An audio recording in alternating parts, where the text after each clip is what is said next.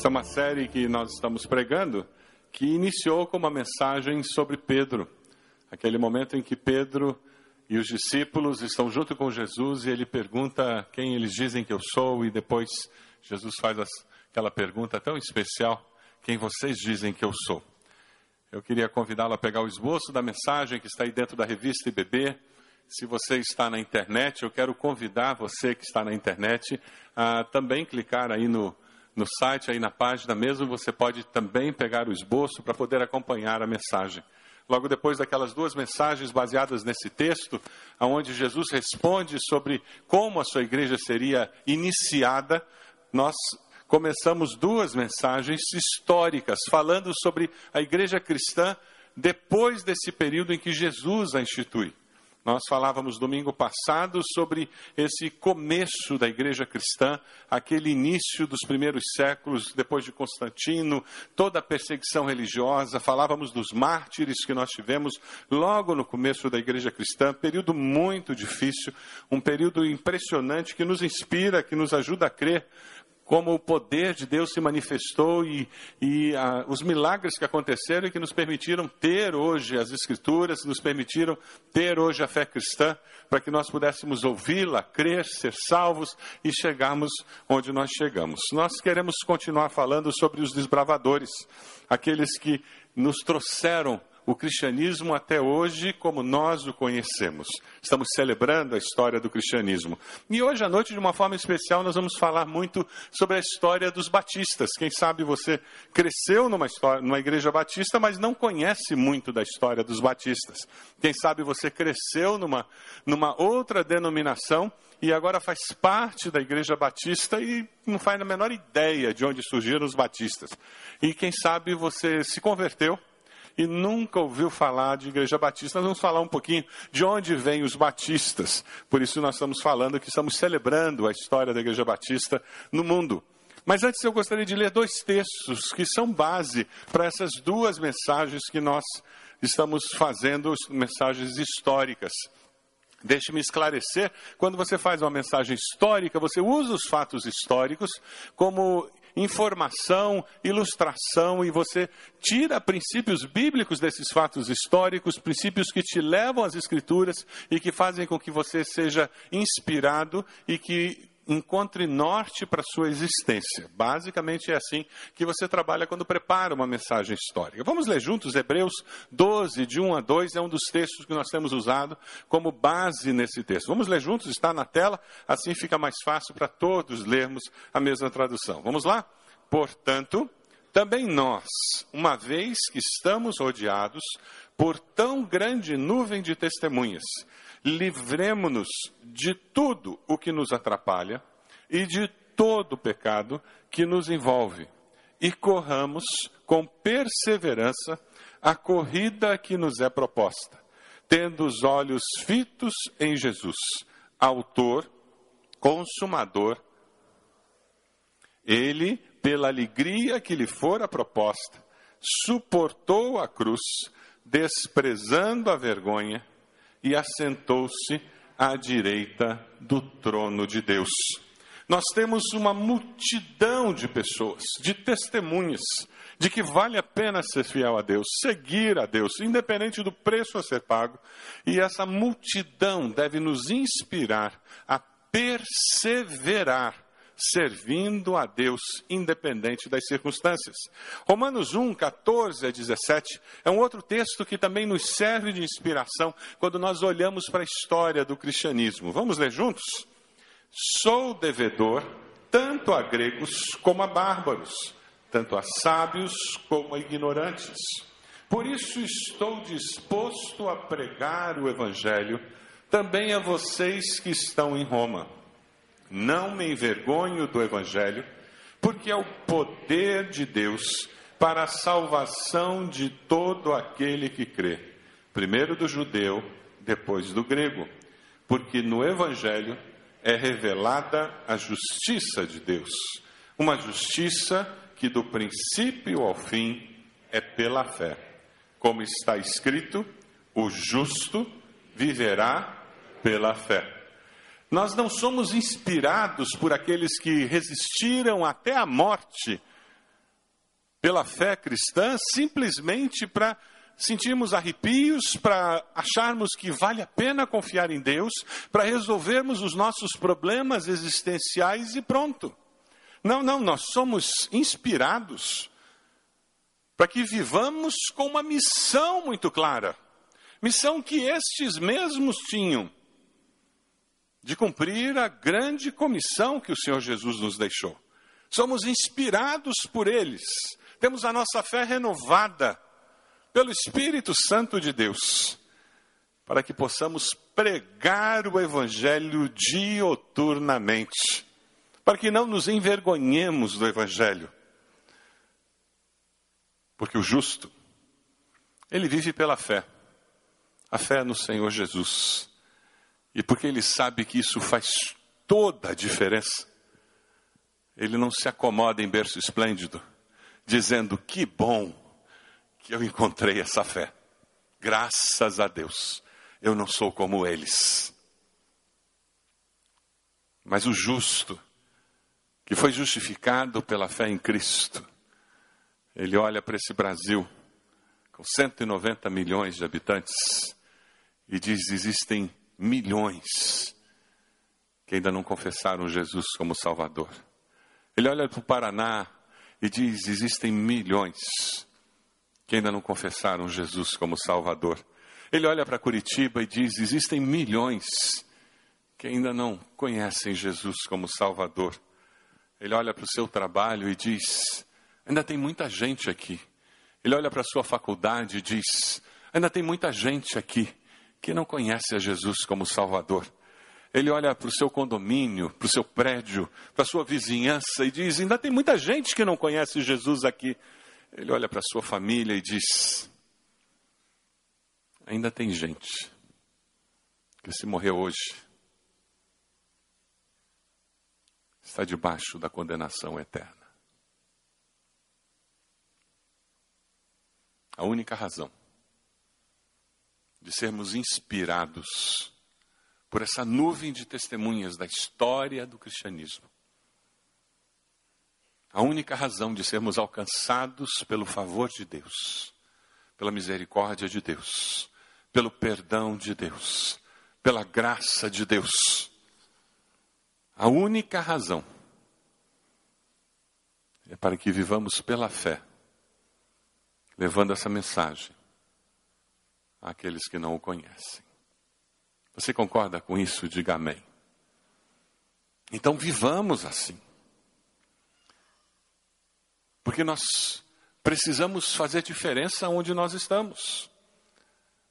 Quando nós estudamos a história do cristianismo, nós descobrimos que em muitos momentos a igreja perdeu a visão do porquê ela existia, para que ela existia. Domingo passado, nós falávamos como em 1517, Lutero, aquele padre católico, um estudioso das Escrituras, porque ele começou a estudar a Bíblia, ele começou a experimentar algo diferente, ele vai e prega 95 teses, um procedimento intelectual normal de alguém que dava aula num, numa faculdade, e ele queria discutir aqueles temas. E assim como estava acontecendo na Europa inteira, os questionamentos das indulgências, aquela venda de pedacinho de terra no céu para construir a Capela Sistina, belíssima, mas a que preço foi construída?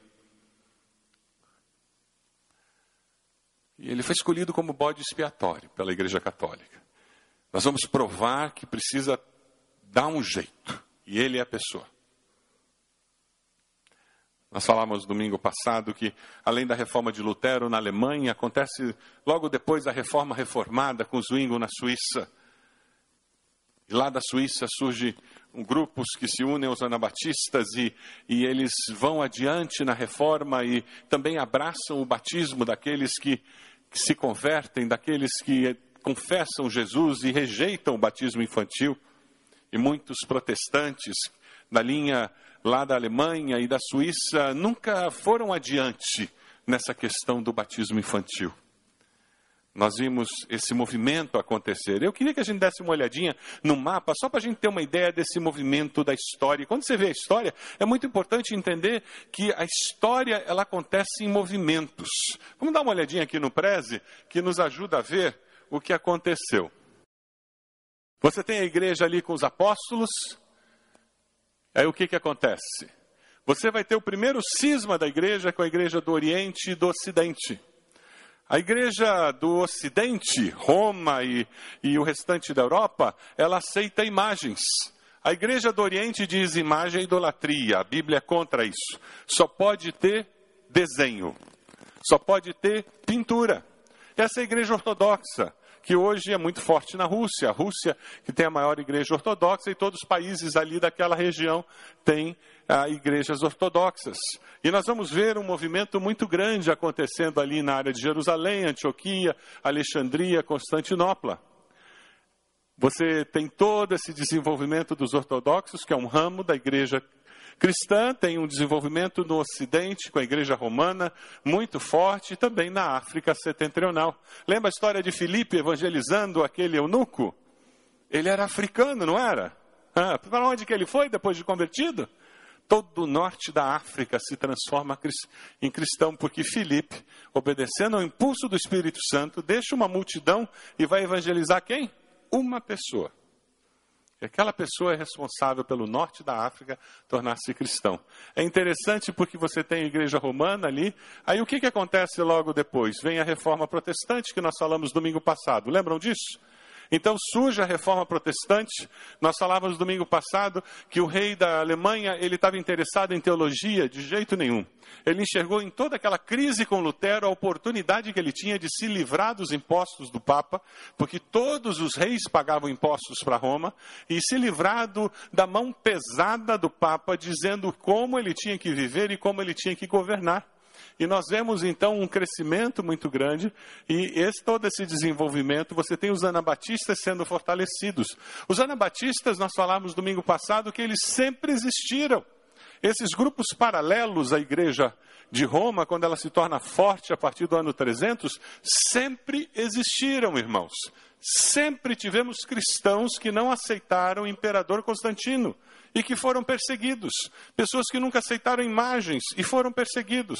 Sempre existiram pessoas que não aceitaram batismo infantil e foram perseguidos.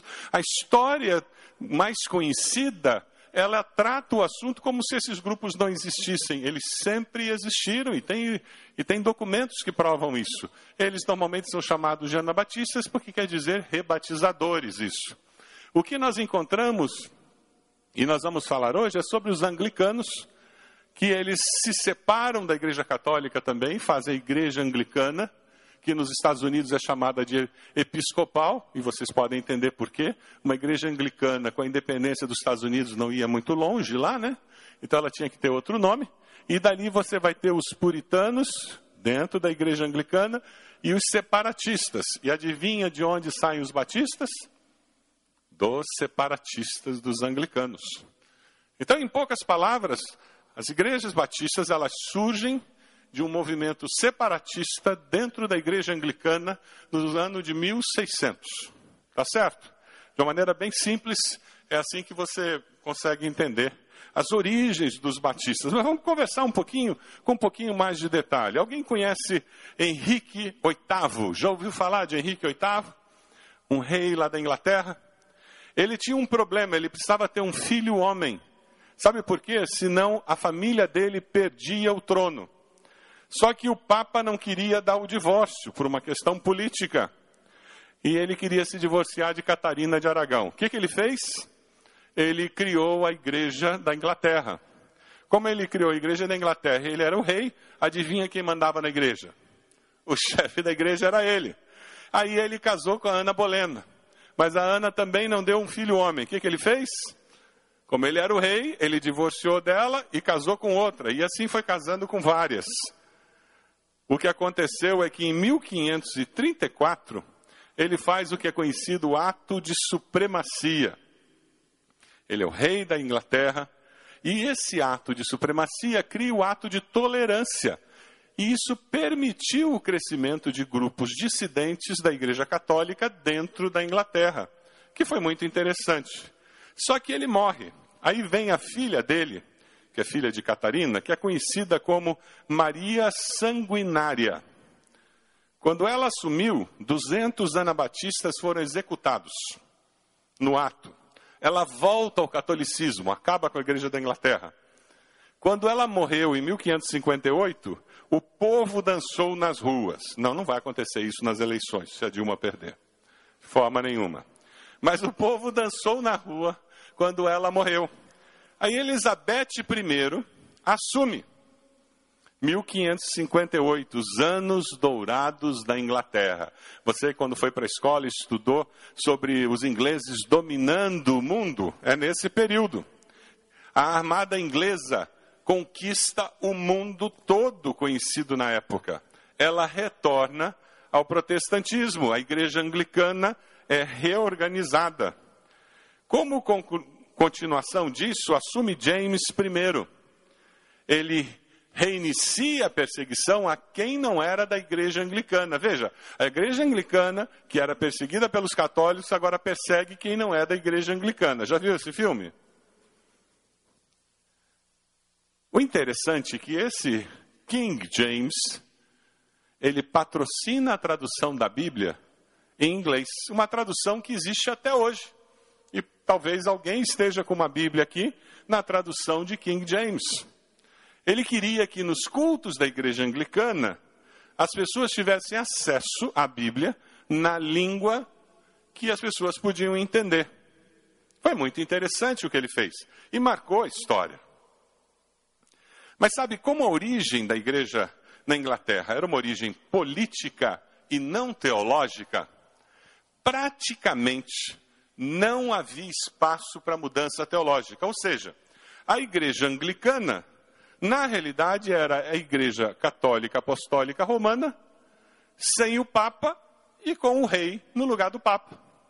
A estrutura, o modus operantes era o mesmo. E com isso vieram todos os vícios da igreja de Roma. Por quê? Porque era esse jeito de fazer igreja que eles conheciam. O que aconteceu é que dentro da igreja anglicana começam a surgir dois grupos muito fortes. O primeiro deles é conhecido como os puritanos. Era um grupo que dizia: Nós temos que permanecer na igreja. A igreja precisa ser purificada. Precisa tirar toda a semelhança com a igreja de Roma. Aí eles tiram cruz do templo, eles mudam os rituais, nem o Pai Nosso podia usar nos cultos. Eles foram muito perseguidos pelo rei James I. Temos alguma influência desses puritanos? Certamente temos. E a influência deles sobre nós é lá nos Estados Unidos mais tarde. Porque eles fogem do rei James e vão para os Estados Unidos. Você já viu aqueles desenhos do Dia de Ação de Graças nos Estados Unidos? Aquela mesa com índio e com aquele pessoal com aquele chapéu gozado preto, já viu? Aquele pessoal com chapéu gozado preto são os puritanos. Eles fugiram para lá da perseguição religiosa é por isso que nos nossos cultos nós quase não usamos o Pai Nosso. Você já reparou isso? Quem vem da Igreja Católica sente uma falta, sente uma saudade. Quem foi criado em Igreja Batista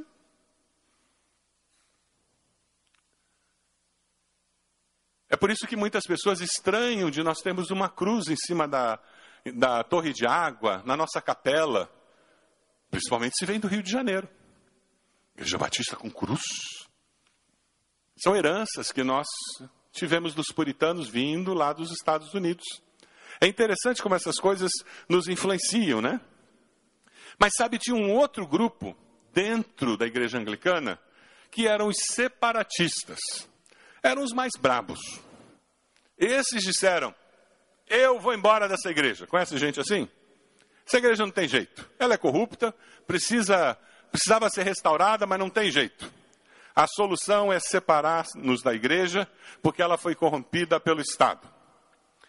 Daqui, desses grupos de separatistas, surgem três denominações muito conhecidas nossas: os batistas, os congregacionais, conhece os congregacionais?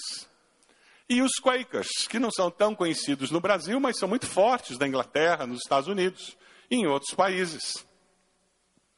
Lá na Inglaterra, nesse movimento separatista, tem um pastor chamado John Smith. Ele era médico e ele liderava um grupo de separatistas. Cansado de ser perseguido, ele muda para Amsterdã. Lá em Amsterdã, ele aluga uma sala. Não é assim que a gente faz com a igreja? Foi para um lugar, a gente tem que se reunir, né?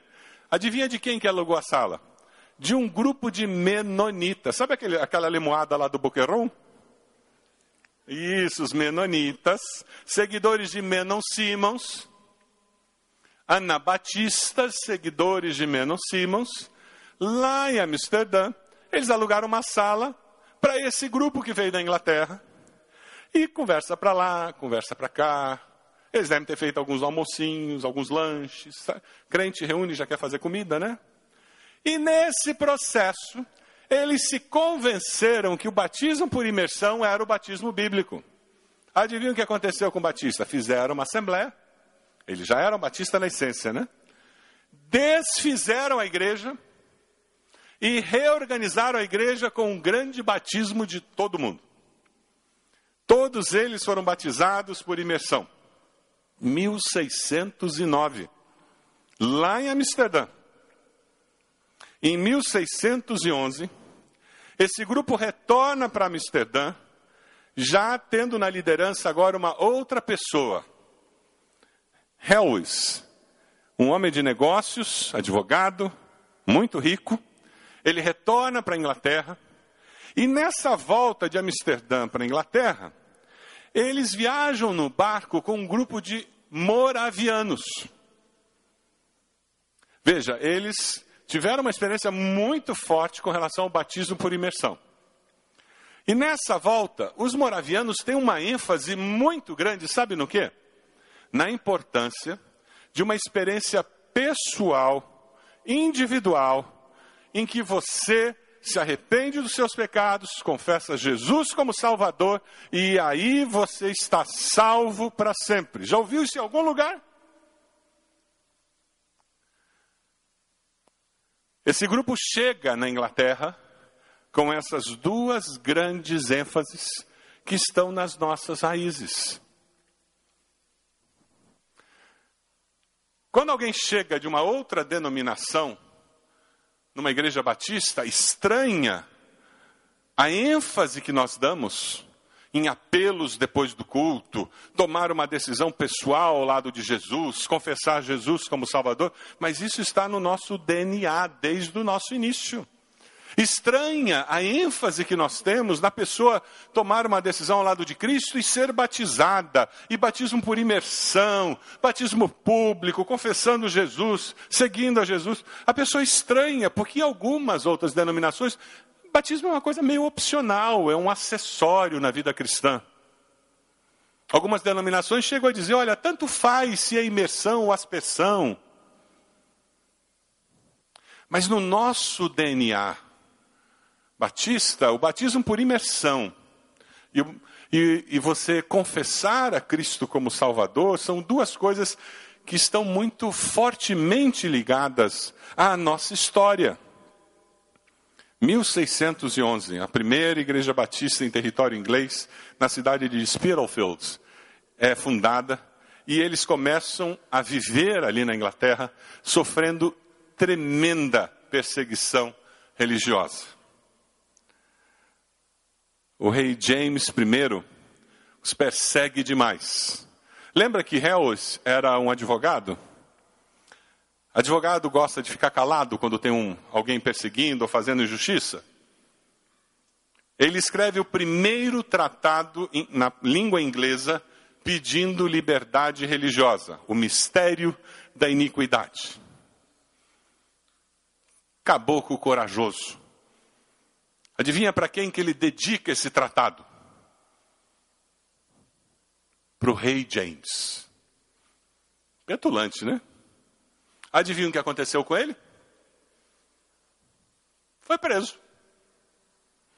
Foi preso e morreu na prisão em Londres em 1616. Mas com essa experiência começa a surgir uma outra característica dos batismos, que historicamente estão presentes e vinculados a quem nós somos, e que é um princípio bíblico. lutar por liberdade religiosa. Ali no começo da primeira igreja batista, nós já começamos a falar sobre liberdade religiosa. É interessante porque quando eles vão para os Estados Unidos, liberdade religiosa está na Constituição americana e existem registros históricos. E isso foi luta dos batistas. Você sabia que na maioria das constituições dos países latinos não existe separação entre igreja e Estado? E que o único país na América Latina em que existe separação entre igreja e Estado é o Brasil? E sabe que os batistas, os primeiros missionários que nós tínhamos aqui, foram pessoas chave, junto com Rui Barbosa, para que isso acontecesse? Pouca gente sabe disso. Porque esse é um valor muito caro para nós. É por isso que nós estamos preparando um documento para publicar, expressar a nossa indignação com esse decreto bolivariano da nossa presidente, que está lá no Senado e que eu espero que não passe. Nós batistas sempre lutamos por liberdade religiosa. Quantos tratados como esse nós precisamos escrever?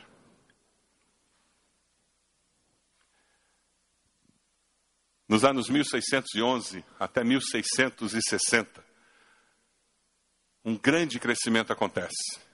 Em 49 anos, de uma igreja, os batistas chegam a ter 31 igrejas. Isso é um crescimento muito grande, com todas as dificuldades da época. Carlos II, coroado rei em 1660, volta a perseguir. Ele diz que mais do que quatro pessoas reunidas é culto, e a punição para quem é de maior era cadeia. Pastores não podiam estar a mais do que sete quilômetros e meio das suas casas, porque senão era considerado trabalho missionário e proibido. Em 1689, William de Orange, que todos nós estudamos na escola, ele faz o edito de tolerância. Todas as religiões têm o direito de existir. Isso não é liberdade religiosa, é diferente é direito de existir. A partir desse dia, os batistas tinham direito de existir, mas não podiam ir para a faculdade, forças armadas e nem cargo público. Você sabia que nos dias de hoje um batista não pode ser presidente da Argentina? E de muitos países da América Latina? No Egito, Israel, Isso é tolerância religiosa, não é liberdade religiosa. O nosso país existe liberdade religiosa. Embora, em alguns lugares, ela na prática seja cerceada. E nós sabemos disso. Mas é interessante porque, com esse ato de tolerância, existe uma explosão. Em 29 anos, os batistas crescem 169 igrejas e chegam a ter 300 igrejas. Que benção! Maravilha! Mas veja o que acontece. De 1689 a 1750, de 300 igrejas, eles vão para 146 igrejas. Ué, o que, que aconteceu? Estava indo tudo tão bem, né? É possível a coisa piorar depois que melhorou? É possível? A gente pode estar indo bem e depois começar a ir mal? O seu negócio pode estar indo bem e de repente começar a ir mal?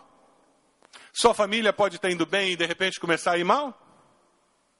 A nossa igreja pode estar indo bem e de repente começar a ir mal? Sabe quais são as razões indicadas historicamente para o declínio dos batistas naquela época? Três razões os historiadores dão. A primeira delas, divisões. Interessante, é um princípio bíblico, né? Espírito crítico prazer em discutir, intolerância. Aquele grupo, eles cresceram e não conseguiam aceitar uns aos outros. Eles sempre tinham uma palavra ácida contra o outro. Nisso conhecerão que sois meus discípulos, se vos amardes uns aos outros. A segunda causa do decréscimo, sabe qual é? Liberalismo bíblico. Muitos deles começaram a se afastar da palavra de Deus. Eles começaram a dar lugar a conjecturas da mente, a ideias humanas. Cuidado, cuidado com quem fala mais do que a palavra de Deus. Recentemente, o antigo pastor Caio Fábio foi à televisão falar besteira. E ele faz apologia, apologia, abuso sexual de uma criança de 5 anos, que foi ele.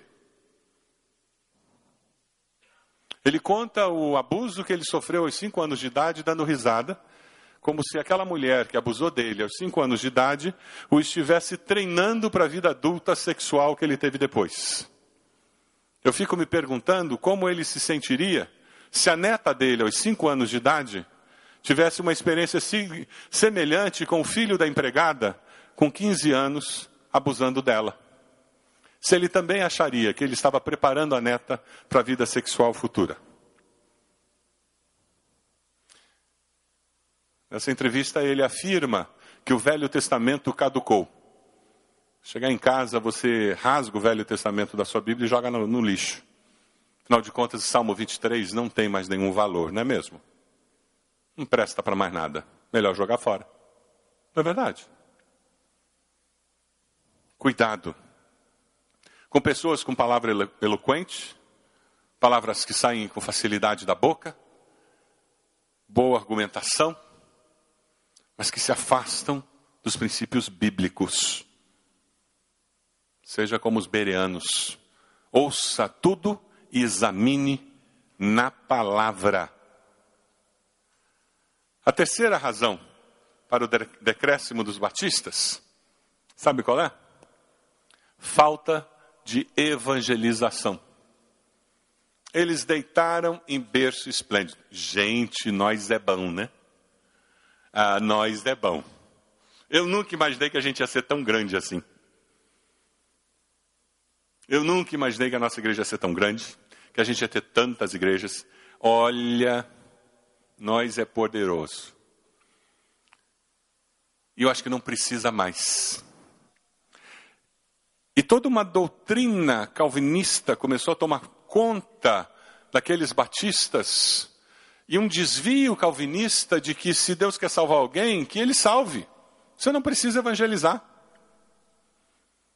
Foram as dificuldades que Kerry teve para desenvolver o trabalho missionário na Inglaterra, porque as pessoas diziam: ora, se Deus quiser salvar as pessoas da Índia, Ele mesmo vai salvar. Não precisa mandar missionário. Cuidado com o calvinismo que está crescendo no Brasil. E muita gente boa está trazendo boas argumentações calvinistas para o nosso meio. John Gill era pastor de uma igreja. E ele escreve um artigo dizendo: Tenho orgulho de dizer que meus 40 anos de ministério nunca fiz um apelo após uma mensagem porque tenho certeza que a eleição divina levará as pessoas à salvação.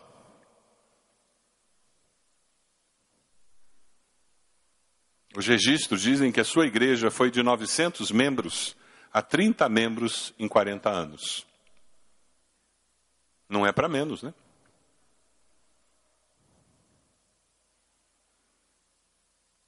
Durante os anos 1700, houve uma forte ênfase à consolidação. Eles se opuseram ao avivamento de Wesley e Whitefield. Importante para eles era construir prédios. Construir prédios. Só prédios. Eles esqueceram que a igreja precisa de prédios para se reunir. Mas a igreja não é o prédio. O que é a igreja? Olha para a pessoa do lado aí. E diz para ela: Você é a igreja. Você é a igreja. Mas Deus é bom.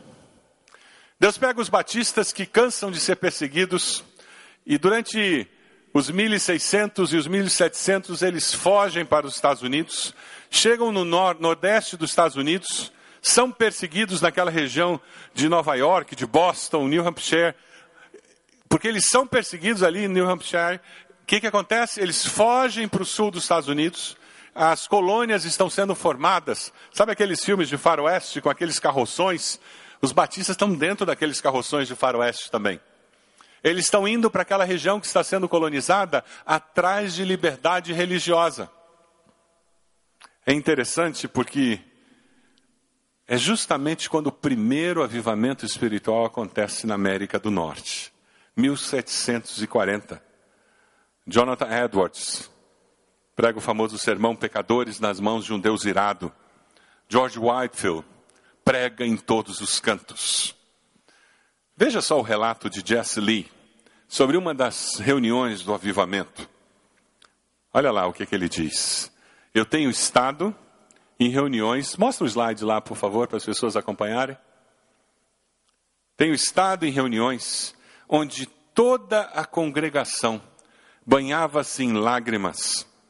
Algumas vezes o choro era tão forte que não se ouvia a voz do pregador. Choro de arrependimento. Charles Chauncey, ele menciona essas reuniões, ele diz: eles oram com as pessoas, convidam-nas a aceitar a Cristo, avisam-nas que estão indo para o inferno e continuam a pregar incessantemente o Evangelho. Em 1800, os batistas se transformaram no maior grupo religioso da América, como resultado deste avivamento. Em 1801 se inicia a segunda onda do mover de Deus na América do Norte. Timothy Dwight prega na capela da Universidade de Yale. E sabe o que acontece naquela capela? Um terço dos estudantes se converte. E é identificado que ali começa esse segundo avivamento. Cultos em tendas começam a se multiplicar por todo o sul dos Estados Unidos. Sabe por que, que eles usavam tendas? Os templos não comportavam o número de pessoas que vinham para os cultos. Era como se, por não termos espaço aqui, nós começássemos a alugar algumas tendas e montássemos duas tendas no nosso estacionamento e pedíssemos ao pessoal da Araújo para emprestar os dois galpões que eles têm. E agora nós começássemos a revezar pastores, pregadores leigos, e durante o dia inteiro e à noite, até tarde da noite, nós tivéssemos cultos acontecendo. Já imaginou a escala de música, pastor? Ministro Samuel. Mas sabe, a música ninguém estava muito preocupado com ela, não. Porque se não tinha alguém para tocar, a gente cantava a si mesmo. Já foi em reunião de oração que você canta com música ou sem música? Porque o que interessa é o que está acontecendo lá no meu coração. Reunião de oração que a gente reclama da qualidade da música é porque a música do meu coração está desafinada. Porque quando a música do meu coração está afinada, aquela outra às vezes até atrapalha, me distrai. George Baxter comenta sobre essas reuniões, ele diz: Eu fui ao estado de Kentucky, era o lugar mais moralmente limpo que eu já vi. Dificilmente se ouvia um palavrão. Existia temor a Deus no ar. No avivamento lá no país de Gales, quando ele aconteceu, existem relatos maravilhosos. Um dos que eu mais gosto. As pessoas relatam que os navios se aproximavam do porto no país de Gales. E quando chegavam aproximadamente 100 metros do porto, os marinheiros caíam de joelhos, clamando pela misericórdia de Deus e chorando. Tamanho era o, a conscientização do seu pecado e a necessidade de arrependimento e de perdão. Queridos, é isso que nos falta nos nossos dias, na nossa sociedade. temor a Deus. Por isso que pecamos tanto contra Deus e um contra o outro. Nos falta temor. Temor a Deus. Muitas vezes nos comportamos como se não tivéssemos que prestar contas a Deus. É como se Deus não fosse Deus, um fogo consumidor. George Baxter continua dizendo: algo extraordinário aconteceu com aqueles que diziam ser o cristianismo uma fábula, um sonho. Aqueles que nunca aceitavam convite para vir à igreja, ele diz, apareciam dizendo: como é que eu posso, como é que eu posso experimentar isso que vocês estão experimentando?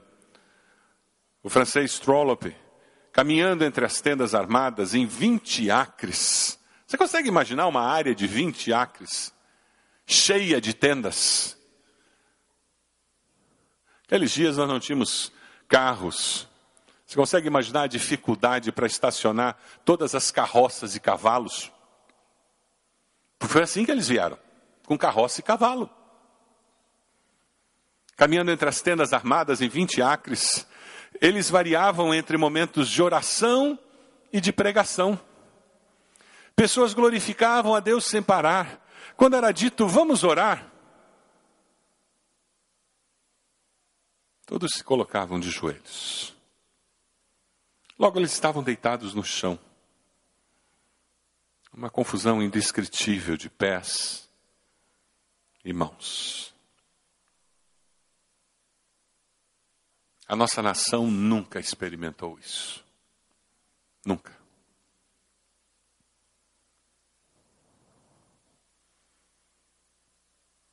Alguns dizem que é o lugar do próximo avivamento.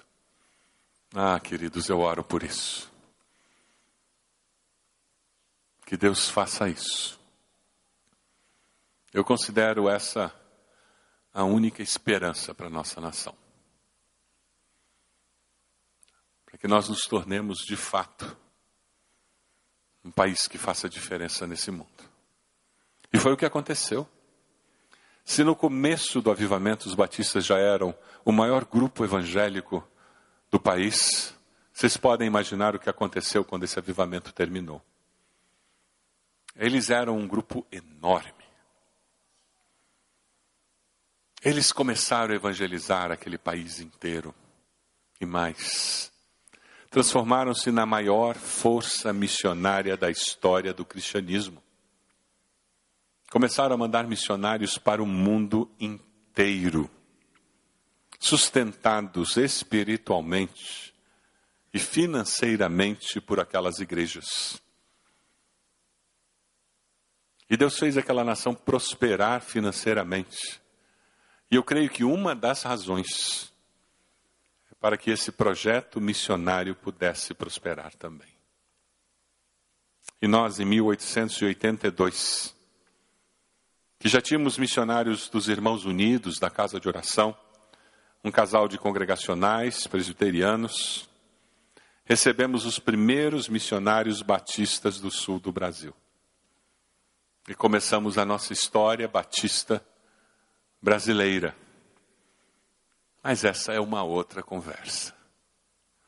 Numa outra oportunidade a gente fala sobre essa história linda dos batistas brasileiros. História de pastores apedrejados. Da primeira igreja batista de Niterói, apedrejada. Igrejas no interior do Espírito Santo que tocaram fogo. Pessoas que perderam emprego porque aceitaram Jesus. Histórias que são lindas, de pessoas que foram mandadas embora de casa porque aceitaram Jesus como Salvador.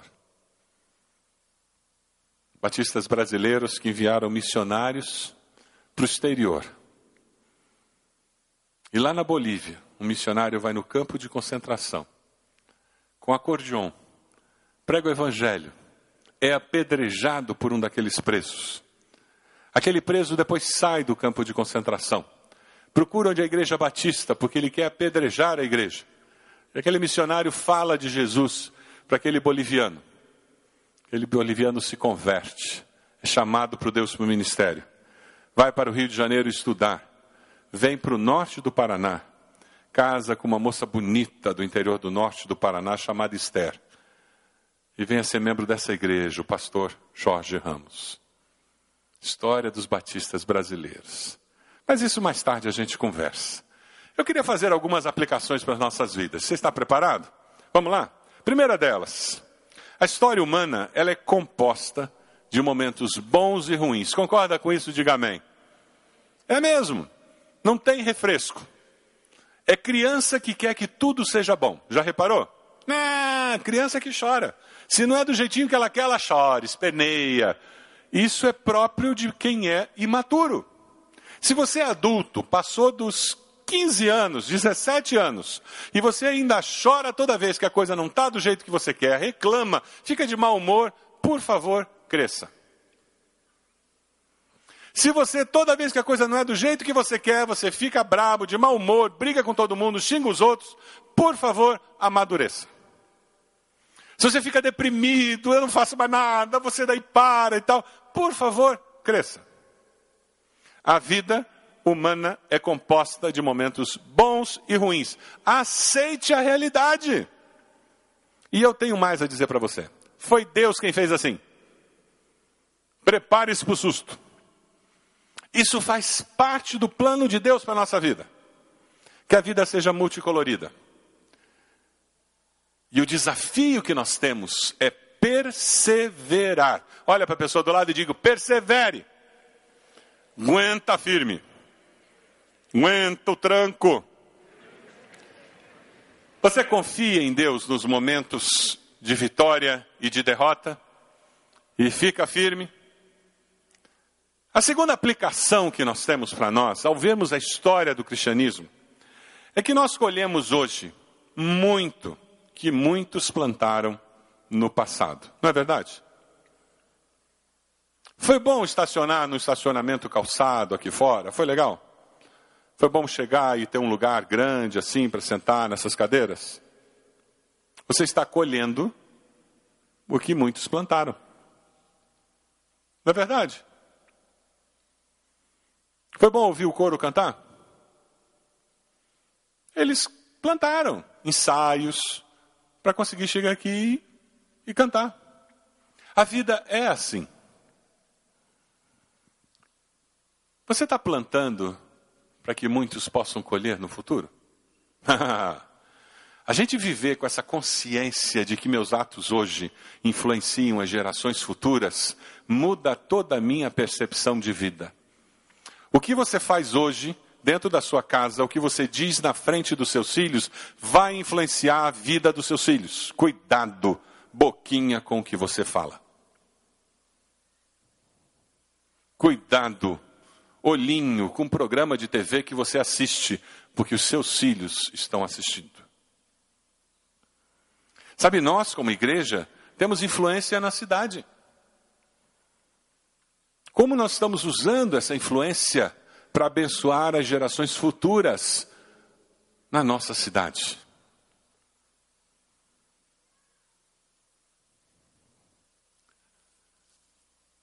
Abuso infantil é a próxima grande guerra que nós teremos que lutar. Pedofilia.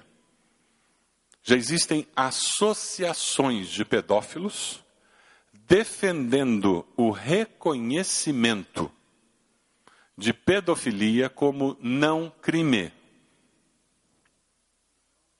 E não é uma doença. Então prepare-se para o que você vai ouvir no futuro.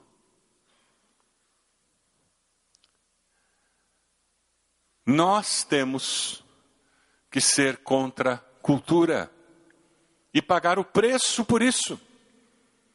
Você hoje em dia dizer que você não concorda com casamento de homossexuais, você corre o risco de ser considerado atrasado. Alguns vão dizer que você é homofóbico. Mas ou você tem convicções bíblicas, ou você não tem uma fé baseada nas Escrituras. Historicamente, periodicamente, mudam alguns temas, mas a igreja cristã sempre, em alguns temas, claramente ela será contra cultura. Com amor, com firmeza, nós temos que ter uma posição clara e declarada. Só assim nós vamos influenciar as próximas gerações. A pergunta é: você influencia a sua geração para deixar uma herança bendita para a próxima geração? Quando nós crescemos, nós não podemos deitar em berço esplêndido. É preciso viver com senso de missão. Na sua vida profissional, você continua crescendo? Você tem um projeto de crescimento para a sua empresa, para a sua vida profissional? Onde você quer chegar daqui a cinco anos, dez anos? É claro para você isso? Na sua vida espiritual, onde você quer chegar daqui a cinco anos? Você já fez CFI? Você já aprofundou seu conhecimento bíblico? Todos nós temos que estar indo a algum lugar. Porque quem não está indo a algum lugar, qualquer lugar que ele chegar serve. Fica andando em círculos. Viver com senso de missão faz toda a diferença. Você quer deixar Deus trazer avivamento espiritual na sua vida? Abaixa sua cabeça, por favor.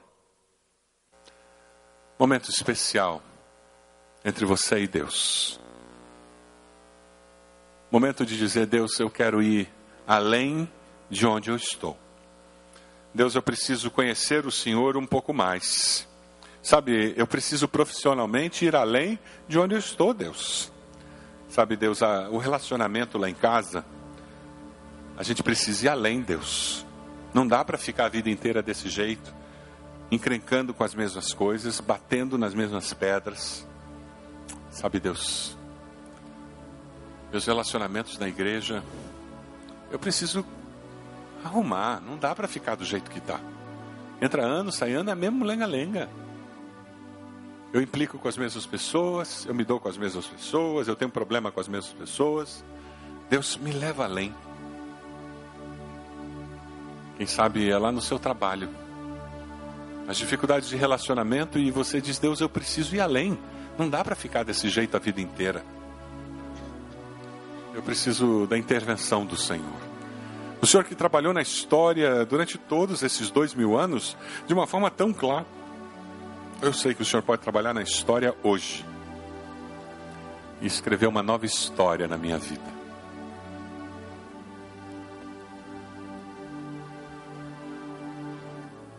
Qual a decisão que você toma ao lado do Senhor? Senhor, me leve além de onde eu estou, porque eu quero crescer, Deus.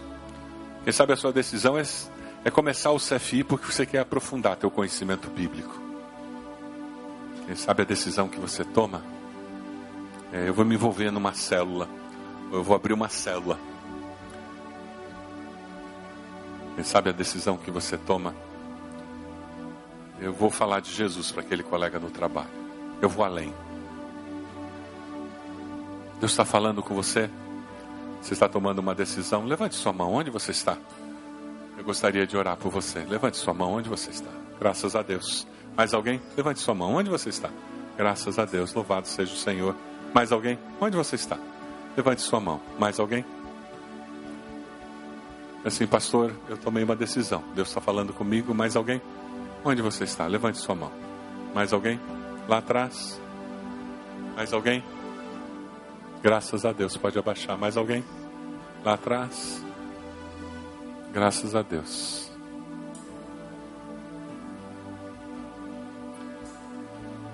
Deus amado, nós queremos te agradecer de coração. Porque ao longo da história o Senhor fez tanto. Te agradecer porque o Senhor agiu de formas tão surpreendentes Te agradecemos porque o Senhor, de uma forma tão poderosa, se mostrou verdadeiro na vida de tantas pessoas. Nós te agradecemos porque o Senhor é Deus. Ó Pai amado, abençoa esses irmãos que, levantando suas mãos, estão dizendo: Eu quero ir além, eu quero mais na minha vida, eu preciso de mais. Confirma, Deus, teu plano, teu projeto em nossas vidas. E ajude-nos para que nós, como igreja, possamos abençoar, possamos transformar, possamos escrever uma história que traga honra e glória para o nome do Senhor. É no nome de Jesus que nós oramos. Amém, Senhor.